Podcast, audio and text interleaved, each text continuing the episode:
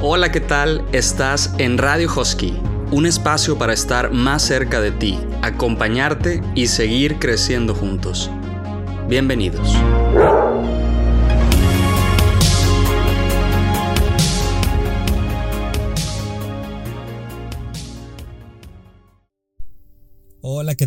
Bienvenidos a un nuevo episodio de Radio Husky. Mi nombre es Daniel García en esta ocasión, algunas alumnas y alumnos de séptimo grado nos comparten algunas reflexiones y conceptos básicos sobre la cuaresma y la Semana Santa que nos pueden ayudar a vivir estos próximos días santos de una mejor manera. Espero lo disfruten. Comenzamos. Hace aproximadamente dos años, cuando empezamos pues esta pandemia, fue un día en el que pues para muchos de nosotros como maestros a lo mejor no tuvimos la oportunidad de despedirnos de nuestros alumnos, no porque no quisiéramos, sino porque a lo mejor no pensábamos que, fuera a durar tanto. Algunos, algunos alumnos les dijimos nos vemos la siguiente semana, cuando realmente se convirtieron en dos años de estar en casa. Y también para algunos papás, para algunos alumnos, pues no, no pensaban que fueran a estar en su casa tanto tiempo, lo cual trajo pues también muchas complicaciones, mucho caos a lo mejor, también cosas muy buenas, a lo mejor como familia, a lo mejor como persona, algunos les fue mejor, otros no les ayudó, otros les fue igual, otros convivieron más, otros convivieron menos. Y también empezaron a salir muchos detallitos que nos dimos cuenta con las cámaras, el micrófono, la conexión, el internet y, vivimos como muchas complicaciones para poder llevar a cabo este tiempo de pandemia en cuanto a las clases, ¿verdad? Y siempre nos dimos cuenta que necesitábamos darle un, algún tipo de update o de actualización a algo que no estaba funcionando del todo bien o que nos dimos cuenta que había alguna mejor plataforma, opción, eh, actualización. Vivimos frustración y creo que es bastante normal por todo lo que pasó, que nadie nos lo esperábamos y nadie estábamos preparados. Y a lo mejor pensábamos que estábamos haciendo las cosas bien, cuando de repente llegaba alguien con, con cosas nuevas, con una nueva plataforma, con una nueva opción, una nueva herramienta que nos ayuda y esto pues me lleva a pensar que, que todo esto ha sido un proceso, que es un proceso de aprender y crecer. Muchos a lo mejor lo vemos como fracaso, pudimos ver fracasos en este tiempo de pandemia y nos perdimos del proceso de crecer. Entonces, una primera invitación es pues analizar cómo ha sido este tiempo y si todavía estamos en este proceso, pues empezar también por pensar en esta cuaresma, que así como todo esto ha sido un proceso de la pandemia, también la cuaresma, pues es un proceso que cada año repetimos. Es muy común elegir algún propósito de cuaresma y puede que nos demos cuenta que a lo mejor a la mitad de la cuaresma no es lo que más necesitábamos en ese momento o para esta cuaresma, no es el mejor propósito. Y se vale decir, quiero cambiar de propósito, ¿Qué cosas están siendo realmente un obstáculo entre Dios y yo? Esa puede ser una pregunta que nos puede ayudar a, ir definiendo con, mayor certeza ese propósito de cuaresma. O, o si ya estamos a mitad de cuaresma, un propósito para la Semana Santa. ¿Qué cosas están siendo realmente un obstáculo entre Dios y yo? Si lo que te propusiste en cuaresma te está ayudando a ser mejor persona, te está ayudando a mejorar tu relación con Dios, tu relación con los demás, síguele. Si no te está ayudando, te invito a que te des la oportunidad de cambiarlo. Piensa en este obstáculo y define un nuevo propósito. Es parte del proceso, así como la santidad es un proceso. Y pregúntale a Dios también. Dios, ¿me está acercando esto a ti o me está alejando? Esta primera reflexión nos la comparte Iker Velarde, alumno de séptimo grado, que, nos, nos explica un poquito de temas básicos, conceptos básicos sobre la cuaresma, que nos pueden ayudar a sentar las bases para poder empezar este camino. Queremos refrescarte un poco la memoria sobre lo que significa este tiempo para todos los clientes. ¿Qué es la cuaresma? Es un tiempo de 40 días en el que todos los cristianos nos preparamos para la Pascua, mediante el sacrificio ofrendado a Dios. Nos recuerda los 40 días que pasó Jesús en el desierto. ¿Cuándo inicia la cuaresma? El miércoles de ceniza, con la imposición de la cruz en nuestra frente, acompañada de la frase, conviértete y cree en el Evangelio, o polvo eres y polvo te convertirás. ¿Con qué finalidad nos ponemos la ceniza? Para recordarnos que somos pecadores, pero al mismo tiempo rectificar el deseo de cambiar mediante la limosna, la oración y el ayuno. ¿Por qué es llamado tiempo de conversión? Para los católicos significa una oportunidad de acercarse íntimamente a Dios, de recordar todo el dolor y sacrificio que hizo para salvarnos de la muerte y de aprovechar uno de los regalos más inmensos que nos ha dado Dios el sacramento de la confesión. ¿Cuándo termina la cuaresma? El jueves santo, día en el que asistimos a misa y se da inicio al triduo pascual de la pasión y resurrección de Jesucristo. La Pascua tiene una duración de siete semanas y culmina con el día de Pentecostés. Esta siguiente reflexión, Alexa Muñoz nos platica un poquito sobre el significado del ayuno y la abstinencia que tanto impacto pueden tener en nuestra vida diaria y sobre todo en esta cuaresma. ¿Qué significan el ayuno y la abstinencia? ¿Qué es ayuno? El ayuno consiste en hacer una sola comida fuerte en el día, tener como fin el desprendimiento de lo material para poder ver lo esencial. ¿Qué implica el ayuno? El ayuno implica una comida regular al día, dos comidas pequeñas, no bocaditos o snacks. ¿Qué es la abstinencia? Los viernes nos abstenemos de comer carne, pues el Señor Jesús sacrificó su carne por nosotros en Viernes Santo. ¿Qué implica la abstinencia? Implica en no carnes que son mamíferos suaves y sí pescados. ¿Por qué no carne? Tradicionalmente la carne era más costosa y solo era consumida en tiempos de celebración y regocijo. ¿Por qué pescado sí? El pescado no es considerada una carne, al ser un animal acuático y de sangre fría, Además, en los tiempos antiguos era una comida accesible a los más pobres. Cuando miércoles de ceniza y viernes santo nos obliga a hacer ayuno y abstinencia. Viernes de cuaresma solo nos obliga a hacer abstinencia. Tienes la abstinencia solo para católicos a partir de los 14 años y el ayuno católicos de 18 a 58 años. Los que están fuera de la edad límite y aquellos cuyo estado de vida se lo impida enfermos, embarazadas y algunos trabajadores pueden reemplazar el ayuno o la abstinencia por cualquier otro tipo de penitencia o acto de caridad.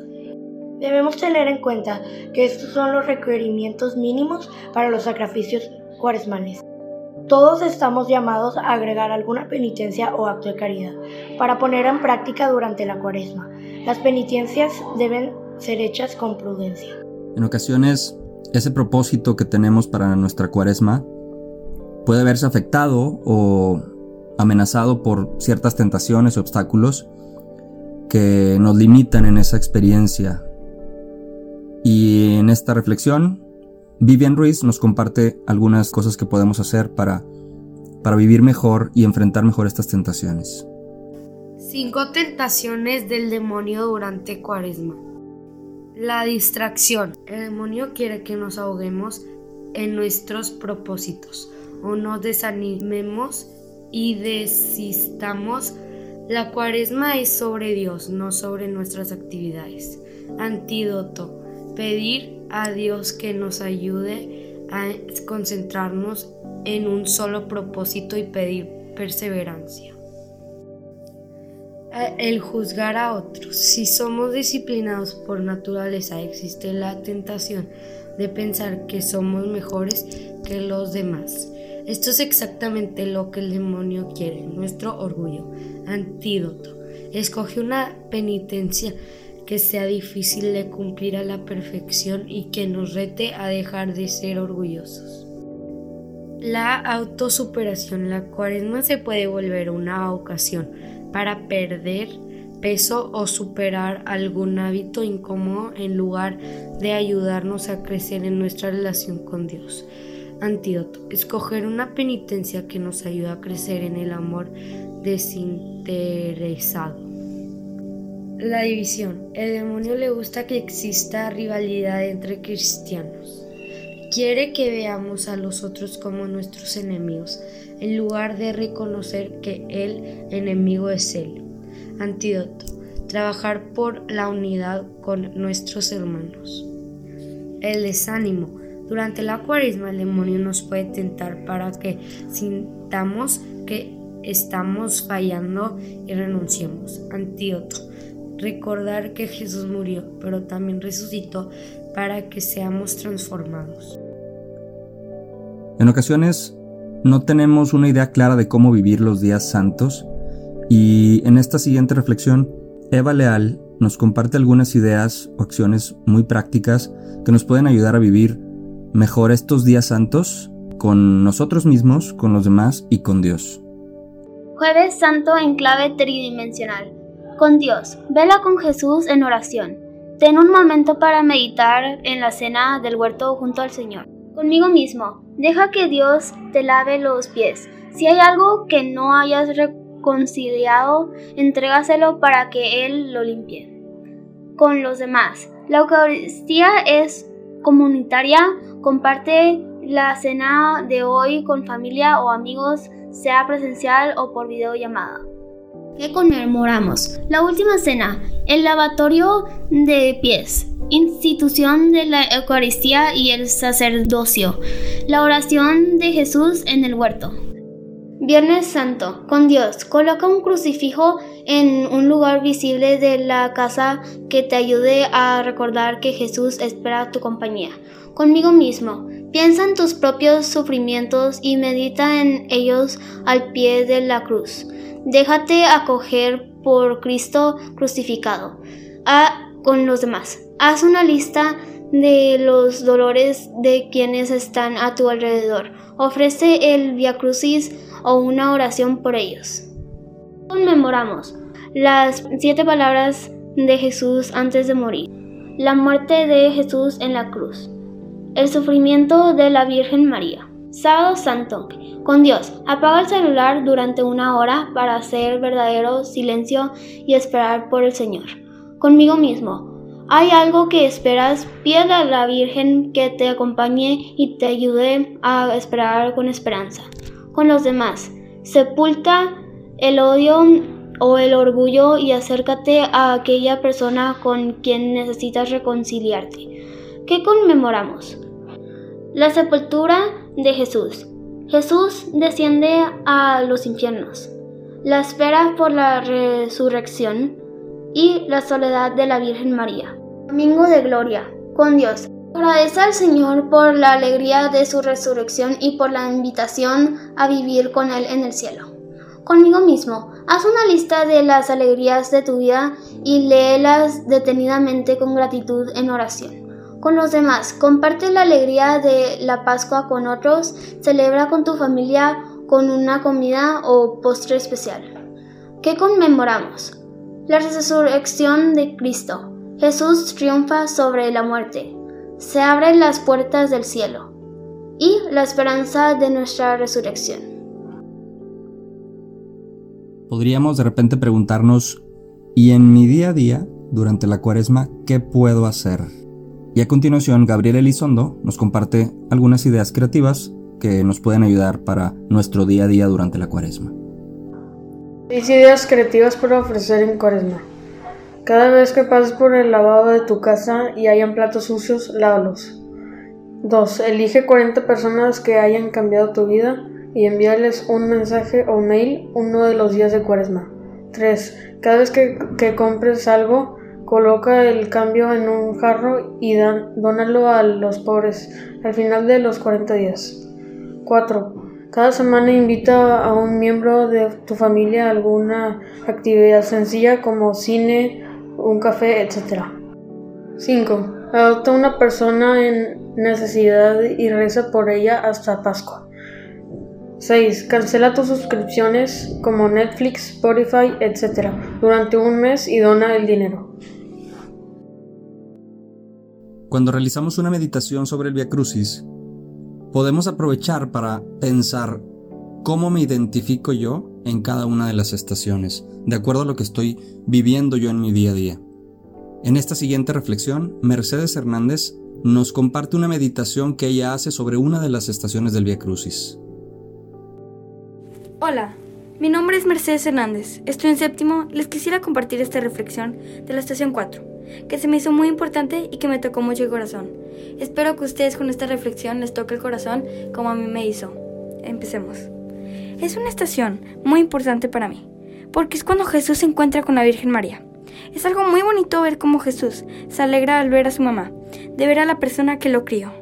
Es la persona que estuvo con él toda su vida. Imagínate la reacción de María al ver a su hijo sufrir. Debió haber sido muy doloroso para ella ver a su hijo ser lastimado cuando él no se lo merecía. Me pongo en sus zapatos y veo cómo mi mamá siempre está para mí cuando la necesito. Ver que la persona que me dio vida siempre está conmigo. Agradezco que tengo una persona tan increíble en mi vida siempre que está para mí. Te quiero mamá. Muchas gracias y espero que les haya gustado mucho como me gustó. A continuación, Romina Garza nos ayuda con una meditación en la que nos podemos identificar, algunos de nosotros, en esa lucha diaria durante la cuaresma y durante nuestra vida diaria. A veces es pesado, a veces es difícil, a veces fallamos, a pesar de que intentamos, intentamos. Y en esta ocasión es una oportunidad para reflexionar y hacernos conscientes de que al final Dios está al frente de todo, que Dios se encarga y que Dios camina con nosotros. Empiezo cada semana con la mejor de las intenciones, hago una señal en mi frente y susurro tu nombre. Tu compañía se hace tan presente. Esta semana seguro que lo logro. Pero a medida que pasa el día, la vida me gana. Entre el trabajo, las risas y estas ganas locas de comerme el mundo, olvido mis promesas. ¿Cómo puedo olvidarte si eres lo que más amo? ¿Cómo puedo olvidarte si tu rostro tierno me mira desde arriba? Me llamas una y otra vez y yo te ignoro. Cuando la noche llega, cuando todo parece estar perdido y todo parece abandonarme, tú eres esa permanencia eterna. Llena de vergüenza por todo lo que hice de arte y no pude, me pregunto si podrías recibirme de nuevo, me pregunto si me darías otra oportunidad. Como si nada hubiera sucedido, miras mi corazón sincero, me mira como si fuera la única, tu preferida, y me recibes de nuevo una y otra vez. Quisiera ser yo la que camina contigo estos 40 días, pero sé que en realidad eres tú, Señor. Eres tú el que acompaña mi camino, el que renueva mis refuerzas, incluso cuando parece que yo te olvido. Camina conmigo, Señor, estos 40 días y por toda la vida.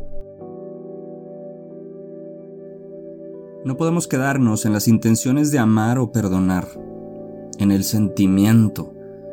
El amor y el perdón tienen que ir acompañados de acciones de amor y de perdón salir de mí mismo e ir al encuentro del otro para amar y perdonar, y para sentirme amado y sentirme perdonado. ¿No sabes cómo empezar?